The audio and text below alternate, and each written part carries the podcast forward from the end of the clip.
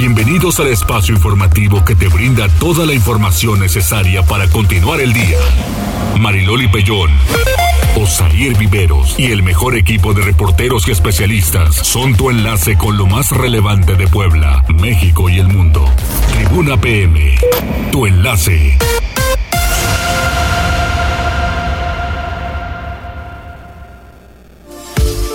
Tal? Muy buenas tardes. Un placer saludarles en este 3 de febrero de 2022, las 2 horas con 2 minutos o 14 horas con 2 minutos, como usted lo quiera ver, pero pues ya tenemos información importante. Saludos en cabina, ¿cómo están? Muy buenas tardes. Hola Arturo, buenas tardes. Hola Loli, buena tarde.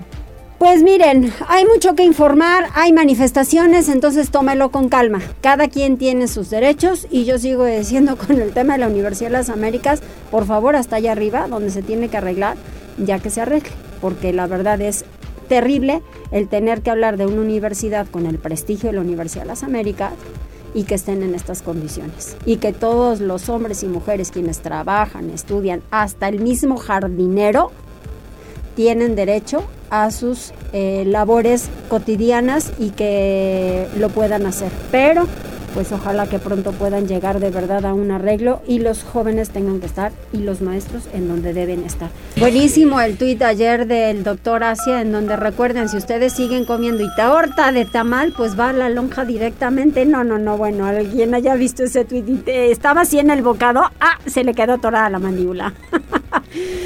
Vámonos justamente con las líneas telefónicas, el 242-1312, el 22-23-90-38-10. ¿Y dónde más, Arturo? Cuéntanos. Loli, ya también estamos transmitiendo en vivo a través de redes sociales. Esto en nuestras cuentas en Facebook, en Tribuna Noticias, Tribuna Vigila, Código Rojo y La Magnífica. Y en Twitter también nos pueden ver, escuchar a través de nuestra cuenta de arroba noticias tribuna. Ahí nos pueden hacer llegar todos sus comentarios, quejas, sugerencias, preguntas, recomendación musical, lo que gusten y manden y a lo largo de este espacio, bueno, pues le iremos dando lectura. Exactamente, pues muchas gracias. Había, me estaban reportando una persona atropellada en las torres a la altura de donde está el fraccionamiento La Cima.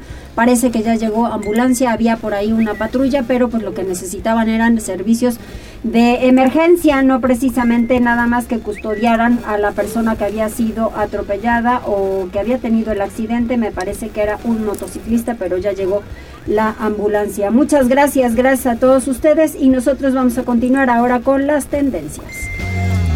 Tribuna PM. Arturo. Loli, pues ahora que comentabas este tema de los tamales, también quien, mira, ayer no es que lo cacharan, él solito se, se subió, se, subió pues fue el presidente. Todavía le dejó tres a su esposa, ¿no? Dijo. Exactamente. Nada más, qué bueno. ¿Qué digo? Eh, la, constante respecto a ese tema, digo, eh, nos referimos al video que subió ayer el presidente Andrés Manuel López Obrador, aproximadamente mediodía, pero comenzó a hacerse ya un poco más tendencia por la tarde-noche, en el cual, bueno, pues está comiendo unos tamales con motivo del Día de la Candelaria y pues nada, o sea, eh, llamó mucho la atención sobre todo de los internautas quienes en redes sociales pues comenzaron con la crítica de siempre sobre su salud. Hay que recordar que bueno pues hace algunos días anunciaba que había tenido un cateterismo, entonces por ahí fue la, la, tendencia respecto a que cuide más su salud y que no se esté echando tantos tamalitos. Pues sí, porque se comió varios, ¿no?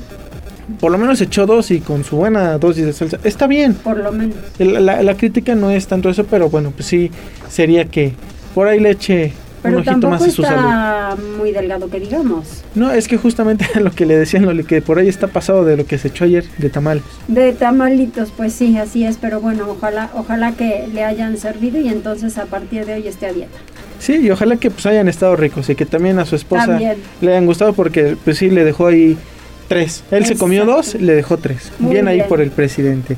Pero bueno, Loli, continuando con las tendencias, fíjate que pues justamente el tema del UDLAP sigue siendo una constante entre, bueno, prácticamente en todas las redes sociales, quienes están a favor de, de, este movimiento y se están sumando de otras universidades, no solamente de Puebla, sino de del país, muchos lugares también, muchas figuras políticas y figuras públicas. Y bueno, también no faltan aquellos que bueno, pues han pronunciado en contra y han lanzado pues algunas consignas que creo que yo creo yo que están un poco fuera de lugar, pero bueno, sin duda alguna este tema seguirá siendo pues tendencia por lo menos el día de hoy, probablemente el día de mañana, pero también habrá que esperar qué avance va teniendo este tópico. Continuando con las tendencias, Loli, también te comento que, bueno, eh, es oficial y esto tiene que ver con em, la industria automotriz y es que ya se había anunciado desde hace algún tiempo que dejarían de producirse los modelos de Chevrolet Spark y Beat, los cuales son los más baratos que ofrece esta compañía automotriz en nuestro país, porque cuestan menos de 200 mil pesos. Pero finalmente ya se dio a conocer que eh, será en agosto de este año, agosto de 2022, cuando dejarán de producirse estos dos modelos, con lo cual, bueno, pues en nuestro país dejará de haber automóviles de Chevrolet por menos de 200 mil pesos. El que, que eh, bueno, el siguiente auto barato tiene un precio aproximadamente 220 mil pesos, entonces habrá que ver también eh, cómo afecta esto al bolsillo de los mexicanos, porque sin duda alguna muchos suelen irse por el modelo de precio más accesible, pero también una de las razones que, que da Chevrolet es que la, eh, los modelos SUV, estas camionetas que no son familiares, sino que son como un híbrido entre los compactos y las familiares, pues están teniendo una alza en las ventas y que también, bueno, pues están siendo seleccionadas ahora más por los mexicanos. Habrá que ver este movimiento porque, bueno, sin duda alguna la industria automotriz también se ha habido golpeada duramente por la pandemia y bueno, tienen que también responder a los embates que han tenido en la economía. Continuando con las tendencias, Loli, y ya también para finalizar, te comento que eh, otro tema que hemos hablado, eh, por lo menos en el último año en este espacio y que también se ha hablado mucho en portales especializados de internet es la batalla que tienen TikTok y Facebook. Hay que recordar que bueno, TikTok tuvo algunos problemas el año pasado con el gobierno de los Estados Unidos y que Facebook eh, incluso en algún momento quiso comprarla al no poder, bueno, pues modificó Instagram para ofrecer pues digamos un servicio similar a los usuarios, pero bueno, ¿qué es lo que sucede en esta ocasión? Fíjate que por primera vez en la historia Facebook perdió a usuarios. Y es que durante el tercer cuatrimestre de 2021 registraron algo así como 1.930 millones de usuarios activos en el mes, bueno, eh, en cada mes. Sin embargo, en el último cuatrimestre del 2021, los usuarios activos diarios fueron 1.929 millones. Esto quiere decir que aproximadamente perdieron un millón de usuarios mensuales. Quizá la cifra es tan grande que un millón para muchos puede significar poco, pero pues finalmente sí es un golpe porque TikTok ha registrado mayor número de usuarios y también bueno pues esta mañana se anunciaba que eh, Facebook justamente bueno Meta que es ahora como, como se hace llamar esta empresa que es dueña de Facebook, de WhatsApp y de Instagram pues perdió o más bien tuvo una caída del 25% en la bolsa de valores de Nueva York entonces sin duda alguna no le está yendo bien a Facebook en temas económicos, tampoco en el tema de usuarios activos. Algo tendrán que hacer, algo tendrán que mejorar porque la verdad es que TikTok les está llevando la carrera por delante y tampoco es que ofrezcan más de lo que nos ha ofrecido Facebook en los últimos años, pero pues también Facebook se ha visto envuelta en varios escándalos que han hecho que esta aplicación pues pierda cada vez mayor credibilidad. Así es. Muchas gracias. hasta aquí las tendencias, Loli. Que tengas excelente tarde. Igualmente, Arturo, muchas gracias y gracias a todos quienes ya nos están acompañando.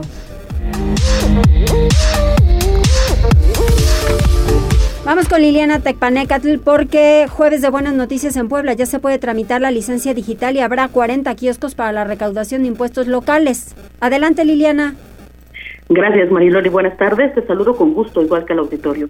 A partir de ahora, los automovilistas en Puebla podrán contar con la versión digital de sus licencias de conducir sin costo alguno y con la misma validez del documento físico. Teresa Castro Corro, secretaria de Finanzas, dijo que el objetivo es que el gobierno estatal migre a la era digital. Los usuarios deben ingresar al portal en Internet Ventanilla Digital Puebla, dirigirse al apartado de licencias, ingresar el formulario con los datos que solicita y el sistema le devolverá su licencia virtual por correo electrónico. En próximos días también estará disponible una app para poder realizar el trámite desde el teléfono móvil. Vamos a escuchar lo que explica. Y lo que estamos haciendo es migrando hacia la posibilidad de que aquellos eh, eh, usuarios que hoy tienen esa licencia este, eh, valorada migren a una plataforma digital. Es sin costo alguno, esta licencia tiene el mismo valor jurídico y fue publicado en el diario oficial el 31 de enero del 2022, entrando en vigor el primero de febrero. Miguel Barbosa Huerta, gobernador de Puebla, dijo que este tipo de iniciativas responden a las necesidades de una sociedad moderna y vanguardista, además de que contar con la versión digital de la licencia resolverá muchos inconvenientes para los conductores. Así lo decía, escuchemos. ¿Cuántas veces somos revisados conduciendo y se nos olvidó la licencia en nuestra casa, verdad? En el momento de un, de un accidente de tránsito menor, mayor, lo que fuera. Pues para eso tenemos ahí nuestro telefonito. Entonces es una forma moderna vanguardista y creo que corresponde a una actitud de la sociedad poblana. Si usted cuenta con una licencia vigente tramitada a partir del 1 de febrero del 2020, podrá tramitar en línea el documento digital. Si debe reponerla por extravío o vencimiento o si la tramitará por primera vez, debe pagar únicamente los derechos por el permiso físico y el virtual se expedirá en automático. Cabe recordar que la licencia digital no reemplaza a la física. El conductor podrá contar con ambas. En la conferencia de este jueves se informó también que la Secretaría de Finanzas abrirá 40 kioscos de servicios a la ciudadanía en igual número de sedes. El objetivo es facilitar todos aquellos pagos y trámites que tengan que ver con impuestos, derechos y aprovechamientos de orden estatal. Estos servicios están disponibles a partir de este 2 de febrero y estarán ubicados en centros integrales de servicios CIS y presidencias municipales. Algunas de las localidades participantes en este programa son Atlixco, Tehuacán, Tepeji, Tecamachalco, además de Cholula, Tetela, Jicotepec, Ciudad Cerdana, Jalpan y Puebla Capital. Dependiendo de la respuesta de los usuarios, podrán abrirse más módulos de este tipo en otros puntos del estado. Este es el reporte, Marilón. Oye, Liliana, y además se amplía el plazo para el pago de control vehicular. Hay que ponerse a mano con las fotomultas. el asunto aquí es que también se va a poder pagar a través de Internet. Sí, para obtener los beneficios del programa Tenencia Cero, los automovilistas en Puebla deben cubrir el importe de 560 pesos por concepto de control vehicular entre enero y marzo. No obstante, este jueves la Secretaría de Finanzas anunció la ampliación del periodo hasta abril. Con esta medida, el gobierno del Estado busca solidarizarse con la economía familiar, explicó Teresa Castro Corro, secretaria de Finanzas. Recordó que para poder pagar el control vehicular, los poblanos deben estar a mano con el programa Monitor Vial. Escuchemos. Apoyando a la economía de las y los poblanos, se ha determinado ampliar este periodo hasta el mes de abril a fin de que puedan acceder a un otorgamiento del 100% en el pago del impuesto sobre la tenencia o uso de vehículos. Para acceder a este beneficio, es importante que la ciudadanía esté al corriente de todos sus adeudos por cualquiera de los conceptos, fotomultas y pagos de contribuciones correspondientes a esta materia. Comentó que si bien el tema de las fotomultas ha sido muy polémico desde su implementación, es importante destacar que su naturaleza no es recaudatorio, sino que responde a la necesidad de contar con una herramienta para el control de la velocidad en las vialidades más importantes del Estado. La funcionaria informó que a partir de su puesta en marcha hasta el cierre del 2021, Monitor Vial tuvo una recaudación de 330 millones de pesos. Agregó que en el sitio web del programa pueden consultarse las vialidades que cuentan con videocámaras y la velocidad máxima permitida en cada una de ellas, de modo que ningún automovilista se llame sorprendido. Y respecto de lo que me preguntabas, así es, también este impuesto del control vehicular puede pagarse en línea en la misma página de servicios del gobierno del estado, puede hacerse con una tarjeta de crédito o de débito o incluso por transferencia bancaria, Mariloli. Muy bien, pues estaremos entonces muy pendientes. Muchísimas gracias, Liliana. Buenos días, Mariloli. Vamos con Pili Bravo, porque Elsa Bracamontes, titular de Movilidad y Transporte, comparece en el Congreso del Estado. ¿Qué dijo Pili? Híjole, muchas cosas, Mariloli, buenas tardes. Bueno, pues el proceso de modernización del transporte ha sido lento porque se inició la revisión de todo el universo de concesiones y que ha resultado un trabajo arduo donde se han encontrado hasta ahora al menos 3.000 expedientes irregulares, además de un entramado de corrupción donde los concesionarios hacían lo que querían al sobornar al personal, dijo la secretaria de Movilidad y Transporte Elsa Bracamonte González al comparecer ante el Congreso del Estado. Parte de lo que dijo. Teníamos un transporte, tenemos un transporte que está traslapado, encimado y con unidades bastante viejas y en mal estado. ¿Hacia dónde queremos caminar? Primero, queremos caminar hacia un transporte más humano, que sea de calidad para las personas. Generalmente son los pobres y los más vulnerables los que tienen que tomar ese transporte y creo que como un derecho humano necesitan ser tratados como personas y merecen un transporte para personas, porque a veces, bueno, pues si alguno se ha subido, pues los transportes parece que llevan pues animales o otro tipo de mercancías, ¿no? Entonces, en ese sentido, la Secretaría busca ahora con, un, con la nueva regulación cambiar esta forma de mirar la movilidad y el transporte. En lo que estamos trabajando ahora es primero en una regulación adecuada. Con esta nueva ley se ha iniciado la modernización del transporte. Y bueno, admitió que este análisis ha resultado lento. Señaló que muchas de estas concesiones otorgadas serán revocadas. 1.752 ya fueron revisadas y puestas corriente, pero debido a la disminución del personal que se ha visto afectado por el COVID, el trabajo ha sido más lento, pero no burocrático. Reveló que el combate a la corrupción desde su llegada ha sido una acción permanente. Ha tenido que despedir al menos a un centenar de empleados, pero ha puesto otro tanto a disposición. Además, se ha combatido el coyotaje, que también era una frecuente en esa dependencia, por lo que dijo también esto.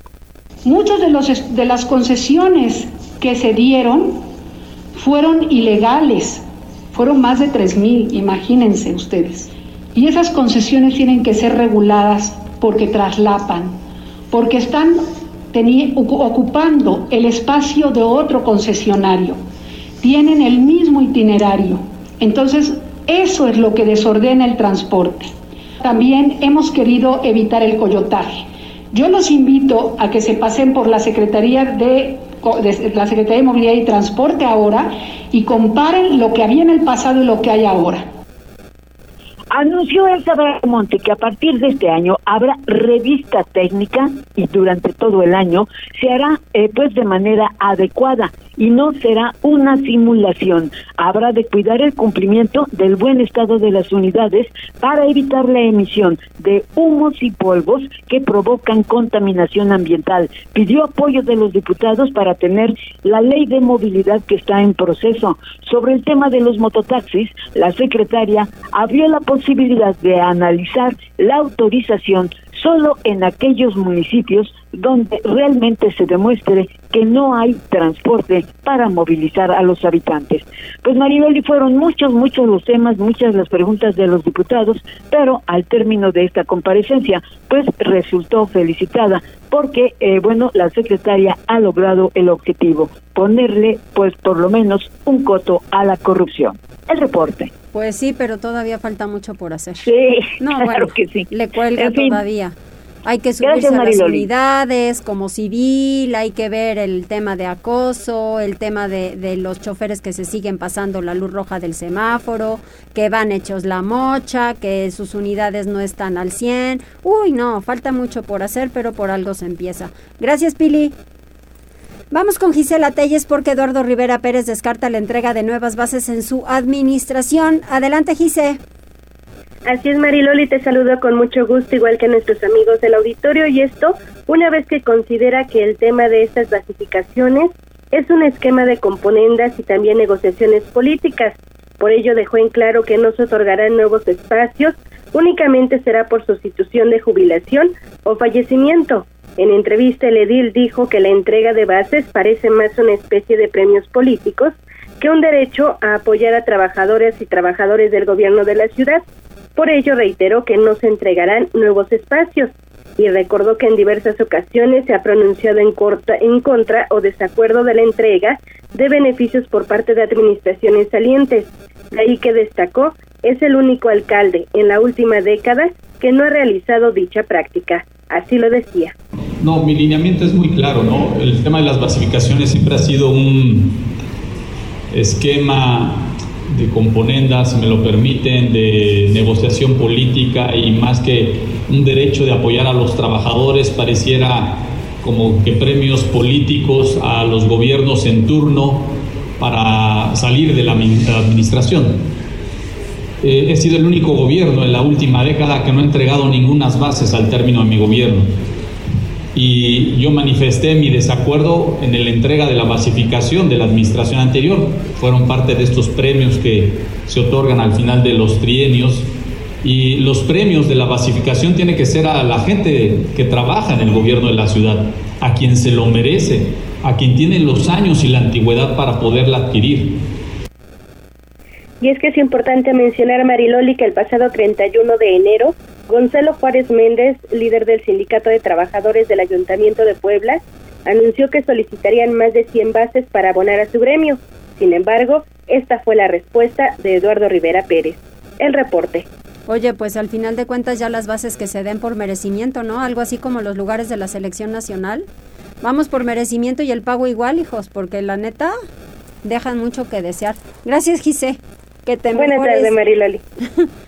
Vamos con Daniel Jacome. En hechos diferentes resultan lesionados dos policías municipales. Cuéntanos, Daniel. Este jueves se reportaron dos hechos distintos en los que un par de elementos de la Secretaría de Seguridad Ciudadana resultaron heridos. El primer caso se registró en las instalaciones del sector 6 de la mencionada corporación, situada en Boulevard Valsequillo y Calle Violetas, donde una elemento de nombre Janet, al cambiar de turno y entregar su arma de cargo, se disparó accidentalmente en la mano izquierda. La mujer fue trasladada a un nosocomio, donde su estado de salud se reporta como estable. En otro hecho, un uniformado municipal fue atropellado cuando caminaba junto con dos personas frente a las instalaciones de Rancho Colorado. El responsable se dio a la fuga y se refugió en un domicilio cercano al corralón. El efectivo fue ingresado a un hospital donde su estado de salud hasta el momento se desconoce. Muchas gracias, gracias Daniel. Vamos a hacer una pausa, pero antes dime quién está conectado, por favor Arturo. Loli, le enviamos saludos a Margarita Cuacuas que nos escribe desde Estados Unidos y nos dice muy buenas tardes. También a Connie Ángel y a Cosme Herrera que nos dice saludos Mariloli y a todo el equipo. Y también a Connie Ramos que en esta ocasión no nos puede acompañar en la transmisión, pero nos escucha a través de radio. Eso es todo, por donde sea, pero el caso es que nos acompañen. Muchas gracias y si nosotros seremos buena compañía en su automóvil. Gracias a todos ustedes, que les vaya muy bien, platíquenos qué tal les fue con los tamales. Vamos a hacer una pausa, regresamos. Enlázate con nosotros. Arroba Noticias Tribuna en Twitter y Tribuna Noticias en Facebook. Ya volvemos con Tribuna PM.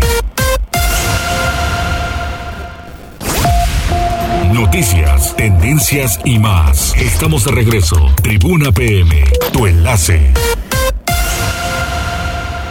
Continuamos en Tribuna PM. Muy bueno, Juan. esta canción sobre todo tiene muy buen ritmo. Oigan, pues al final de cuentas llega a la delegación de la Cruz Roja una mujer, una mujer que ha trabajado mucho por la Cruz Roja, no es improvisada en que se voltearon y dijeron, ay, pues ella. No, Paula Sauco lleva muchísimo tiempo en la delegación de la Cruz Roja ahí haciendo equipo con mucha gente, ha podido incluir en su equipo a, gente que estaban como socorristas, en fin, pero nos dará cuenta de ello porque pues ahí nos vimos Pili, eh, llega a la delegación de la Cruz Roja Paula Sauco que digo que no es improvisada, ella sabe de qué se trata este trabajo. Por supuesto que sí, tú sabes mejor que nadie que bueno, pues es una mujer que ha dedicado pues muchos años a la institución. Paula Sauco fue eh, pues designada formalmente este día como la nueva delegada de la Cruz Roja Mexicana, por lo que estuvo en Puebla Fernando Suinaga Cárdenas, presidente nacional, para darle posesión y agradecer el trabajo de José Manuel Cervantes, que tuvo a su cargo la delegación. Ahora, la nueva presidenta, bueno, pues se va a encargar fundamentalmente, pues, de atender los requerimientos y sobre todo, bueno, pues que no es sencilla las cosas, porque pues eh, precisamente en los años de pandemia pues se multiplicaron los problemas no que ha tenido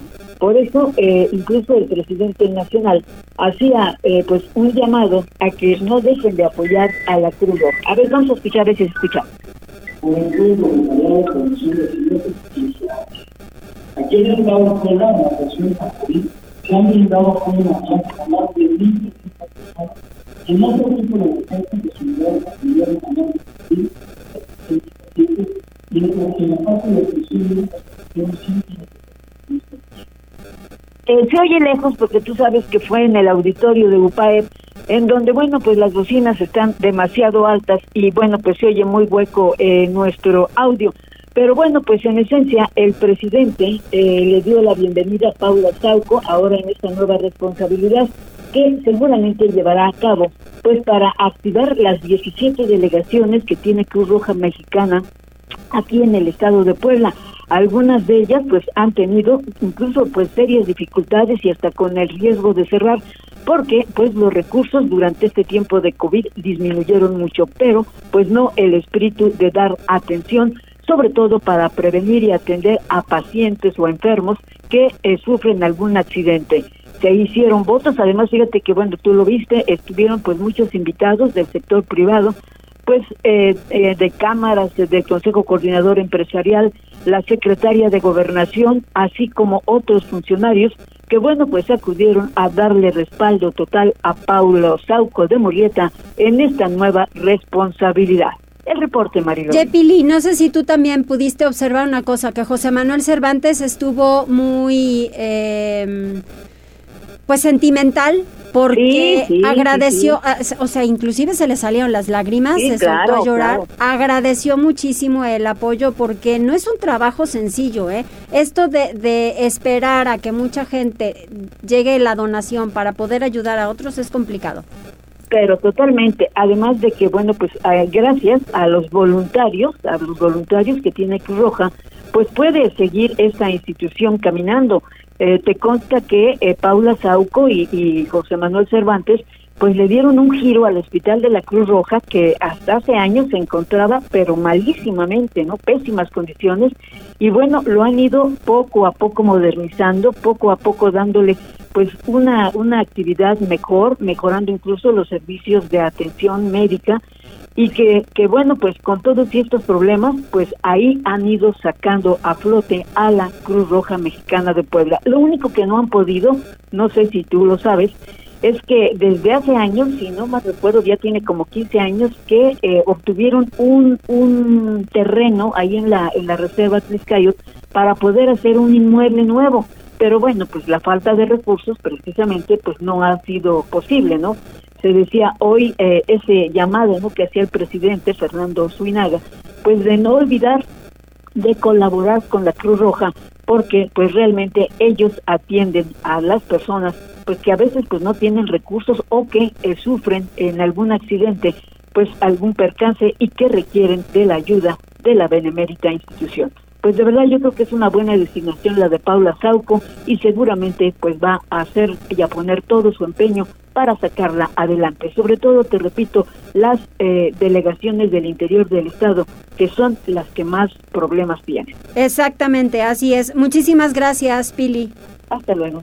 Hasta luego. Vamos ahora con Liliana porque Puebla se encuentra en el punto más alto de contagios de la cuarta ola de COVID. La cifra de hospitalizados desafortunadamente sigue creciendo, pero no tan graves, Liliana. ¿Es así?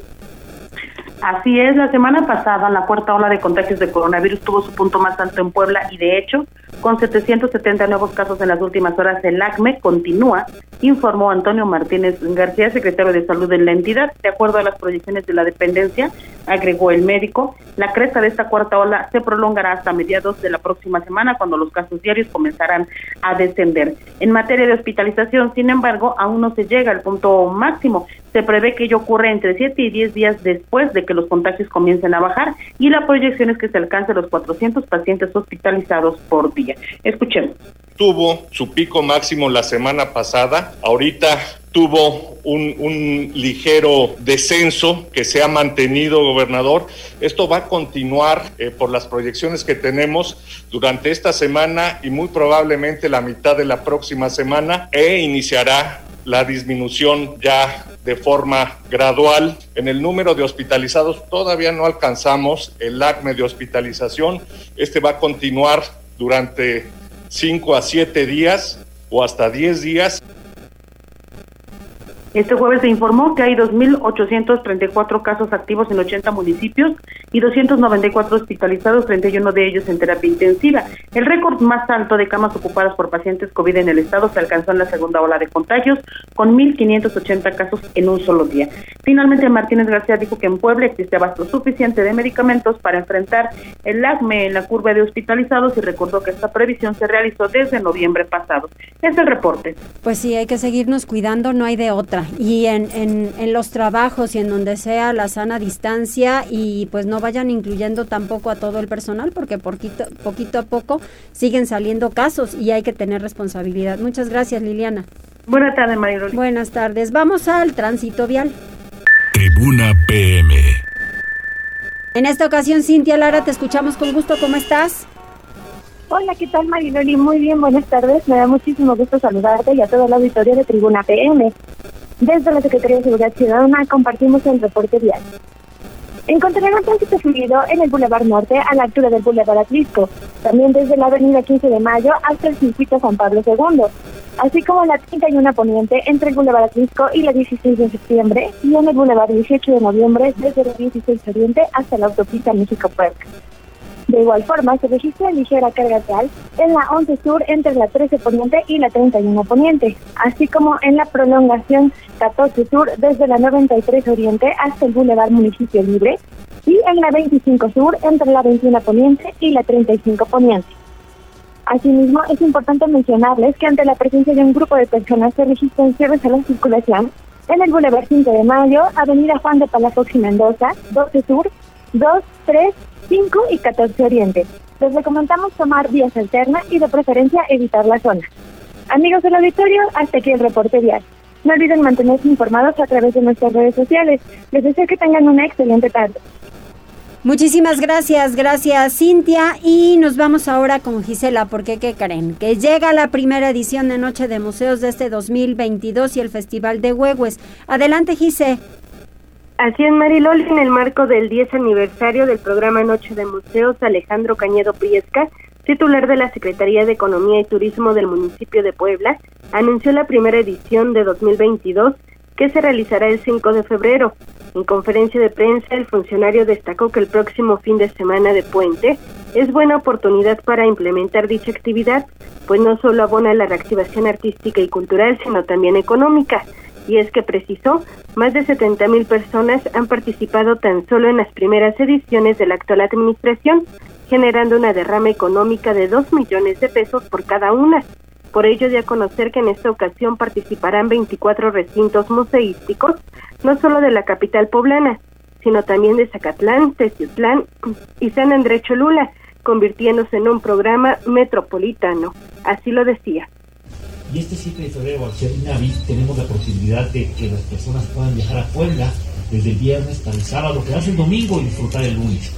En el marco de esto, y con, respondiendo a que estamos celebrando ya, iniciando el décimo año del programa de Noche de Museos, empezamos con un programa especial para este 5 de, febrero, sábado, en el cual participarán 24 museos, en donde suman los municipios de Teciutlán, Zacatlán y San Andrés Cholula, haciendo este programa metropolitano. En el uso de la palabra, Sergio Vergara Verdejo, titular de la Secretaría de Cultura del Gobierno del Estado, informó que a la par se desarrollará el programa La Ruta de los Museos, esto para que las y los poblanos conozcan los centros culturales más cercanos. En tanto, Fabián Valdivia Pérez, director del Instituto Municipal de Arte y Cultura, informó que del 7 de febrero al 6 de marzo se llevará a cabo el Festival de Huehues, en donde participarán cuadrillas de los barrios de Chonaca, El Alto, La Luz y Analco. Precisó que este proyecto contiene talleres de creación de máscaras, capas y sombreros así como foros académicos, documentales, conservatorios y una exposición que se presentará en la Galería de Palacio Municipal. El reporte Mariloli. Muchísimas gracias, gracias Gisela. Y al final son asuntos eh, culturales que sirven mucho para la sociedad, sirven mucho para las autoridades nos va colocando con puntos en cultura, eh, pues en, primeros lugares al final. En Puebla hay mucho que conocer, hay mucho que darnos cuenta de lo que existe en este momento. Vamos a hacer mientras tanto una pausa, regresamos enseguida. ¿Hay alguien más que mande saludos? Eh, no, Loli, pero mira, podemos mandarle saludos a quienes ya se han conectado, como Elizabeth Guerra, Guillermo Vázquez, Jesús Flores y también a Connie muy bien, pues muchas gracias, gracias a todos ustedes. Nosotros vamos a hacer una pausa, regresamos enseguida. Hay que hablar también sobre los 120 días del Ayuntamiento de Puebla. Volvemos. Enlázate con nosotros. Arroba Noticias Tribuna en Twitter y Tribuna Noticias en Facebook. Ya volvemos con Tribuna PM. Noticias, tendencias y más. Estamos de regreso. Tribuna PM, tu enlace. Continuamos en Tribuna PM, 14 horas con 47 minutos. Y nos vamos con la regidora Vanessa Rendón, presidenta de la Comisión de Transparencia y Gobierno Abierto. Hay que hablar sobre los 120 días de la Administración Municipal. Regidora, ¿cómo estás? Hola, muy buenas tardes, Marioli. Muy buenas tardes a ti y a todo tu auditorio que nos escucha. Muchas gracias. ¿Cómo les va de estos 120 días de administración municipal? Porque van a un ritmo que hay que darle, ¿verdad? Velocidad. hay que darle con velocidad y como dijo nuestro presidente municipal, desde el principio y trabajando con todo. No estamos para experimentar, sino para trabajar con experiencia. Oye, Vanessa, a ver, tú estarás de acuerdo que, que si el presidente municipal está en ese ritmo, pues a los demás contagia y vámonos a ese ritmo, ¿no? Sí, sí, el trabajo de que se ha hecho estos 120 días ha sido un trabajo coordinado de quienes integramos este gobierno, gracias a la participación e involucramiento de cada uno de los regidores, de los secretarios, de todo el gabinete y cada una de las personas que trabajan en el ayuntamiento, se ha podido lograr este trabajo y por supuesto con el apoyo de la ciudadanía. Si ellos no nos aceptaran, no podríamos trabajar. Exactamente. A ver, platícanos sobre la Comisión de Transparencia y Gobierno Abierto en donde tú eres presidenta. ¿Qué se ha hecho? Bueno, nosotros hicimos un código de ética en el que por primera vez se instauró un comité de ética para que no quede solo en tema de palabras, ¿me entiendes? Sí. Sino que también se lleve ya a la acción, que haya una vigilancia certera en el actuar de cada uno de los servidores públicos. Y pues también un ejercicio de transparencia y rendición de cuentas es este informe que se da a nuestros 120 días de gobierno y que no solo vamos a pagar en los 120 días, sino en 240, en un año, dar este informe y rendir cuentas a la ciudadanía de, eh, de una manera más eh, real y con resultados que pueden verse. Oye, en este asunto de la transparencia, es, creo, gratificante poderle decir a la gente, estamos trabajando de una forma honesta, los recursos que ustedes eh, nos hacen llegar por medio de pago de predial, de limpia, de todo lo que haya o todo lo que se mueve en el ayuntamiento, es de una forma clara y transparente. Sí, es muy importante y creo que los ciudadanos han percibido esta transparencia que tenemos como gobierno, de querer rendir cuentas, de no tenerle miedo a la rendición de cuentas.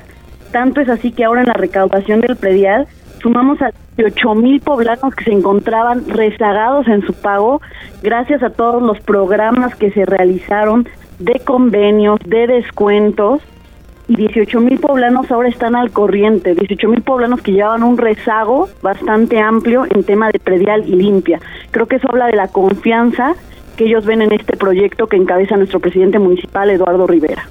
Cuando llegan recursos, por ejemplo, como esto que estamos hablando del predial y limpia, ¿hacia dónde se van esos recursos? Que eso es muy importante que la gente tenga conocimiento. ¿Hacia dónde se decide partir? Estos recursos son de uso, por decirlo de alguna manera y en un lenguaje más coloquial, libre y se ejercen, si bien fueron recaudados en el año 2021, se ejercen durante el año 2022. Entonces nosotros lo destinamos a los programas dentro de los seis ejes que desde campaña se vinieron trabajando, como es Ciudad de 10, que ha permitido relaminar y pavimentar más de 232 calles, más de 42 mil baches, el programa de Impulsa Puebla que tuvimos para la reactivación económica, que se hicieron programas de tasa cero y de apertura a la palabra. Y hoy hay 61 emprendedores que aprovecharon este programa de apertura a la palabra y ya están generando eh, trabajo y economía aquí en el municipio. También se va al tema de luminarias, se han estado, eh, este, perdón, pasé salió mal, una disculpa, se han estado eh, dando mantenimiento a luminarias que no habían tenido mantenimiento y que no habían tenido cuidado, este cuidado que se requiere para mejorar el tema de seguridad. En una ciudad iluminada, eso hay un menor riesgo de que se cometan actos delictivos y la ciudadanía se puede sentir más segura. Muy bien. Oye, a ver, siempre hablamos de temas como que muy técnicos, ¿no? El asunto de la transparencia, las diferentes comisiones, el estar en cabildo y demás. Pero a ti, Vanessa, en lo personal, ¿qué te ha dejado este trabajo de ser regidora? Hay una gran experiencia de humanidad. Si algo tiene nuestro presidente municipal es que es un político con humanidad que se preocupa realmente por la ciudadanía y que siempre lo ha dicho, hay que ser cercanos y estar cercanos a ellos para conocer cuáles son las inquietudes porque nos podemos ir por un tema, como dice técnico, de, ¿sabes qué? Pura seguridad, pero en cada una de las colonias hay diferentes necesidades que cubrir. Y el hecho de que hayamos hecho el tema de caminatas por la seguridad y las jornadas que se han hecho en más de 10 colonias ha reforzado que les podamos llevar servicios y que podamos escuchar de primera mano cuáles son las necesidades. Creo pues que no la hay verdad, más que la humanidad en este gobierno. Sí, te lo, te lo pregunto porque siempre es importante, siempre nos metemos a cuestiones muy técnicas o que le podamos informar a la gente, pero al final hay hombres y mujeres trabajando en los gobiernos que son responsables, que les gusta su trabajo, que lo hacen con mucho gusto, que llegan ahí y toman la responsabilidad que eso implica. Pues te felicito Vanessa y pues hay que, hay que seguir trabajando para la gente que así con ese mismo entusiasmo que ahora estamos hablando de los 120 días, pues lo sigan teniendo, ¿no? Para eh, lo que resta de la administración. Y este es un trabajo de todos los días. Siempre hay, que trabajar con muchas ganas y nunca perder la capacidad de asombro y todavía echarle más porque Puebla lo necesita. Sí, como bien lo dices, Puebla necesita a un ayuntamiento eficiente y con ganas de trabajar y creo que cada uno de los miembros del ayuntamiento lo somos. Encabeza, un proyecto importante y pues estaremos aquí contigo comentándotelo, como dices, no 120 días, 240 en un año y siempre que sea necesario para la ciudadanía. Muchas gracias, Vanessa, que estés muy bien. Gracias a ti igualmente, igual a tu público. Gracias, hasta luego. Hasta luego. Tribuna PM.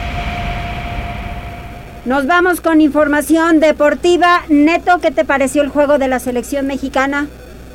¿Qué tal Mariloli? ¿Qué tal Osair? Muy buenas tardes, buenas tardes a todo el auditorio. Pues cumple, cumple con la matemática. Fue una semana de partidos malos, bastante malos para el conjunto mexicano, pero al final en los números obtener siete puntos de nueve posibles pues le permite acercarse al objetivo principal que es estar en Qatar 2022 y resultados que también le dan cierta tranquilidad a Gerardo el Tata Martino para cumplir con este ciclo de cara a lo que será la Copa del Mundo que estará llevándose a cabo a finales de este año. Y es que con un primer tiempo para el olvido, donde inclusive el conjunto panameño pues fue superior, generó algunas ocasiones de peligro. Ayer para México la consigna simplemente era ganar a costa de lo que fuera y al final fue así con un controvertido penal.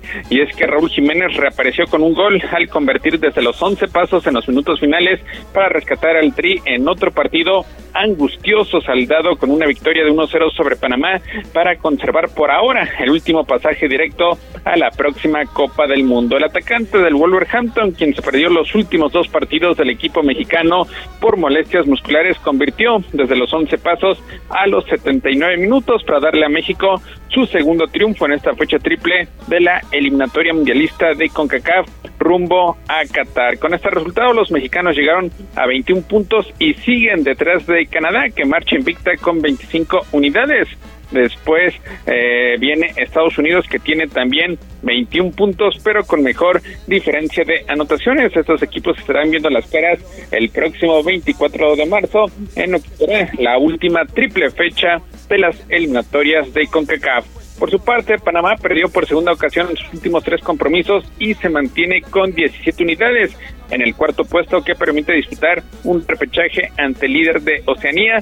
Sin embargo, la selección canalera pues ya tiene muy cerca a Costa Rica con 16 unidades. Hay que recordar que los tres mejores en el torneo de ocho naciones clasifican directo a lo que será la próxima Copa del Mundo. Y el triunfo pues suministró oxígeno a Martino, quien admitió en la víspera vivir el momento más turbulento desde que tomó el mando del equipo ya en enero del 2019. México estará enfrentando a Estados Unidos en la próxima fecha que se estará realizando en marzo mientras que Panamá estará recibiendo a una Honduras que ya está completamente eliminada. El triunfo resultó costoso para los mexicanos, puesto que salió lesionado su delantero Irving Lozano luego de un choque con un zaguero panameño. Lozano fue trasladado a un hospital capitalino con molestias en el brazo derecho y hace unos momentos el Napoli pues ya dio a conocer que se trata de una luxación en el hombro derecho. Seguramente será baja por espacio de tres a cuatro semanas, precisamente cuando el Napoli pues está peleando los primeros puestos en la Serie y se viene el regreso de competiciones internacionales donde al equipo del sur de Italia pues le tocaría enfrentar al Barcelona, así que sería sería una baja lamentable para el conjunto italiano de cara a ese partido decisivo ante el Barcelona. Pues ahí está la selección mexicana que cumple, cumple simplemente con los números, pero sigue quedando a deber y por lo menos Gerardo el Tata Martino pues estará dirigiendo en lo que será la última triple fecha que incluye además del duelo ante Estados Unidos un compromiso como local ante El Salvador y visita ante el conjunto de Honduras. Y ya para rematar la información deportiva, pues México, hablando de béisbol, los Charros de Jalisco pues se quedaron cerca de dar la campanada. Al final perdieron por marcador de dos, por pizarra de dos carreras a uno ante el conjunto local, ante Dominicana, y pues se estancaron en las semifinales. Hoy será la final de la Serie del Caribe entre el representativo de República Dominicana, el gran favorito, ante la sorpresa, la novena de Colombia. Marinoli, Osair, hasta aquí lo más relevante en materia deportiva. Muchas gracias, Neto, muy amable, nos escuchamos mañana. Saludos, buenas tardes. Buenas tardes. Y por cierto, mañana lo he prometido desde ayer nos hablará Carlos Poblete sobre el tema de la Casa Club y efectivamente él estuvo en una Casa Club y no solamente es para aquellos foráneos, sino también para los solteros que puedan estar concentrados y los tengan mucho más vigilados. Eso en ese entonces. Ya platicará Poblete mañana en qué consiste una Casa Club y ahora qué eh, se pretende con este convenio con el Ayuntamiento de Puebla. Pues muchas gracias por su atención. ¿Tenemos algún reporte más? No, Loli, solamente pues mandarle saludos también a...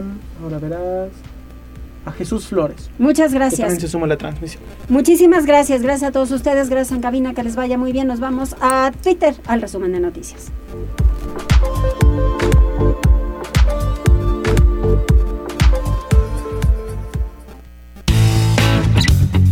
Prepa Instituto Mexicano Madero, Plantel Centro y imm.edu.mx presentó